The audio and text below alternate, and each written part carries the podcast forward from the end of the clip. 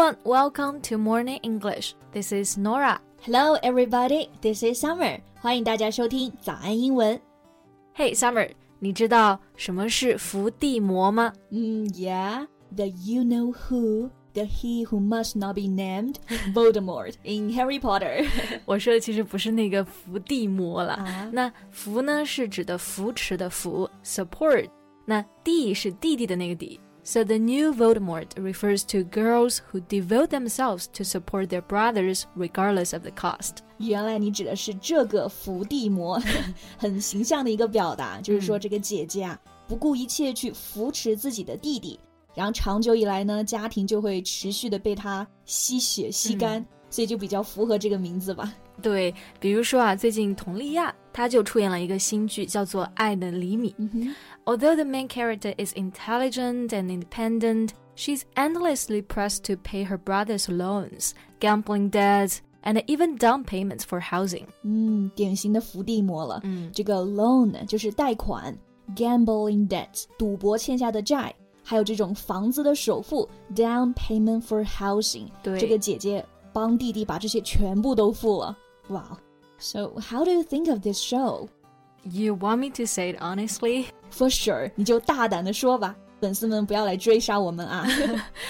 Well, I think the drama is one that bombards me with a whole mess of loud and stupid material. 这么夸张吗、b o m b a r d 意思就是轰炸，被大量的不好看的、很夸张的东西给轰炸，对吧？嗯所以这部电视就是拍的很差、 很蠢。Yeah, I think so. 哎，那我们今天就一起来聊一聊类似这种国产电视剧吧。在节目的开始，给大家送一个福利，今天给大家限量送出十个我们早安英文王牌会员课程的七天免费体验权限，两千多节早安英文会员课程以及每天一场的中外教直播课，通通可以无限畅听。体验链接放在我们本期节目的 show notes 里面了，请大家自行领取，先到先得。So, Norah, what makes you think that the TV drama is so lame and awful? Well, it's just a combination of things, you know, among which the most important factor is weak scripts. Mm, 嗯，got it. Weak 就是虚弱的，scripts 就是剧本，所以 weak scripts 合起来就是指很差的剧本、烂剧。嗯，那么除了说这个剧本差可以用 weak，如果我们只是不喜欢这个剧里的其中某一集，就可以说 That's a pretty weak episode. Right. So first, if we look at the development of Chinese TV dramas over the past few decades, screenwriters actually have slowly moved away from depicting interesting, complex characters toward the stereotypical one. 嗯，就是这些年来呀，很多电视剧的角色真的就是非常的老套，对吧？嗯，very stereotypical。 那这个 stereotypical 是从名词 stereotype 变过来的，然后这个词可以指刻板印象、老套的形象。所以这个形容词再重复一下啊，stereotypical 就可以指老套的。对，比如说我们刚刚讲到的这个新剧啊，它里面就有很多一些常见的套路，一些老套的形象，比比如说呃重男轻女啊、嗯妈宝男呀，还有伏地魔啊、亲情压榨等等。嗯，that's so accurate. Like gender inequality, mama's boys, and so on. These are the very typical TV tropes. 对，trope 这个单词呢，大家如果去字典里面查找的话呢，其实它的意思就是指的比喻。但其实，在我们的现实的实际交流中啊，它经常指的是 the consistent or expected use of certain characters, settings, and time periods in films or TV dramas。嗯，所以就是翻译成中文啊，就等于套路。对，套路多。 right. They always use the same tropes. 那其实还有一个表达就是 cliche。嗯刚刚的这个 trope 和 cliche 几乎是一个同义词，都是指的陈词滥调。对 So you can also say it's such a cliche. Yeah. But you know, sometimes the audience actually like this kind of cliche or tropes. 嗯哼，就比如说之前大火的《欢乐颂》，对吧？嗯樊胜美呢，她也是典型的伏地魔，但她就引起了很多观众的共鸣啊。 Right, it can certainly arouse widespread sympathy, helping to cast a light on the unfair treatment of women in a family. 嗯，sympathy 就是同情， 可能就是这种情况在现实中啊，就是真实存在。对所以大家看的时候就代入了，嗯感同身受了。感受到这个家庭关系中对女性的不公了。Yeah, I think it's true to some extent. Yeah, But the storylines are exaggerated. yeah, exaggerated 就是夸张。嗯，剧里面的角色的确啊，还挺夸张的。对，而且我不太能够接受的啊就是，嗯嗯，刚刚讲的那个剧里面，最后吸血的弟弟居然被洗白了，然后双方就妥协了，成了一个皆大欢喜的结局。It's very unlikely this would happen in real life. Yeah, I think you're right. In most cases, either the girls stand out to fight and the family relationship ruins, or they put up with it and are beset by this their whole life. 对，那么其实，在现实生活中呢，要不就是 stand out to fight，就是站出来战斗啊，战斗而这种结果呢，很有可能是家庭关系就会变得不太和谐了。 那么，要么呢，就是一直默默的忍受，put up with it，嗯嗯，然后在这种情况下呢，就可能会 be sad by this，就是整个生活中都会因为这个而被困扰。在剧中呢，其实就不太一样了，不是这两种结果，而是皆大欢喜妥。协了，对吧？对，那其实这种情况就非常的少了。 Yeah. But that's probably what the audience wants to see, right? Screenwriters need something to attract the audience attention. 这些角色为什么又在电视剧里经常出现呢？其实就是为了吸睛啊，对吧？Yeah, yeah, I know what you mean. But I really get bored with those homemade TV shows after seeing so many similar storylines and characters. I get you.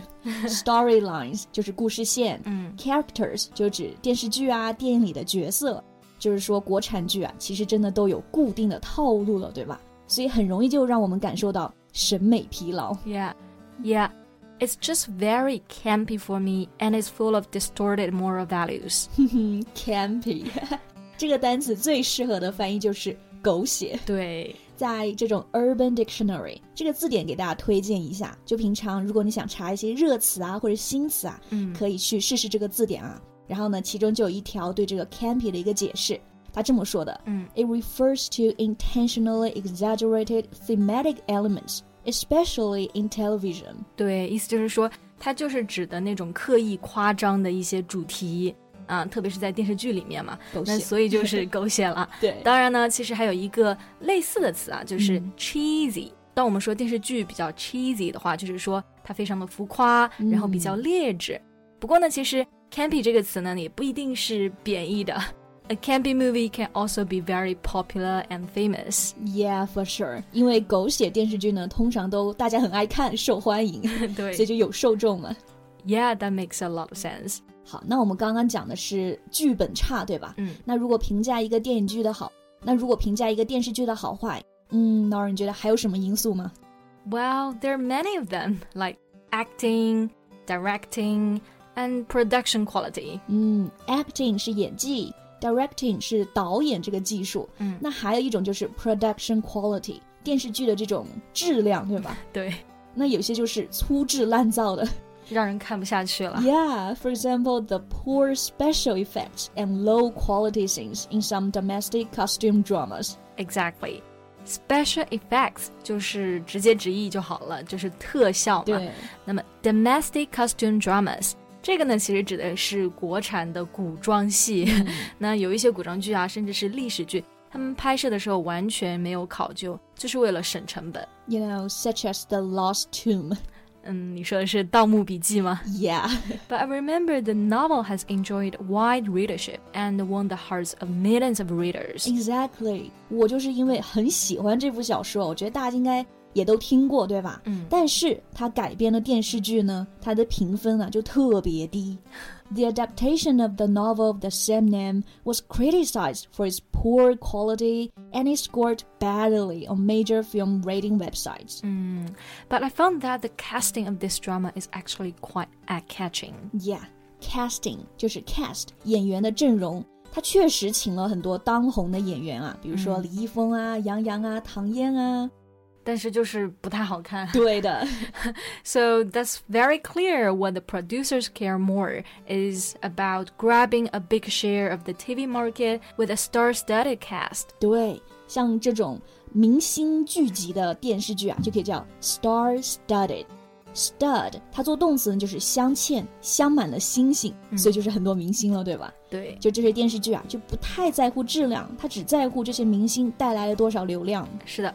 不过呢，好在其实很多监督的机构也意识到了这些问题的存在啊。嗯那么近年来，关于电视剧的制作呢，也是比之前有更多的条款了。嗯，所以希望之后能够看到更多的良心剧，而不是毁三观的烂剧。期待。好了，那我们今天节目呢就先聊到这里啦。That's all for today's podcast. This is Nora. Thanks for listening. This is Summer. See you next time. Bye. 今天的节目就到这里了。如果节目还听得不过瘾的话，也欢迎加入我们的早安英文会员。成为会员，您就可以无限畅听我们每天一场免费的中外教直播课，以及两千多节原创系统课程了。今天我们限量送出十个七天免费试听权限，试听链接放在我们本期节目的 show notes 里了，请大家自行领取，先到先得。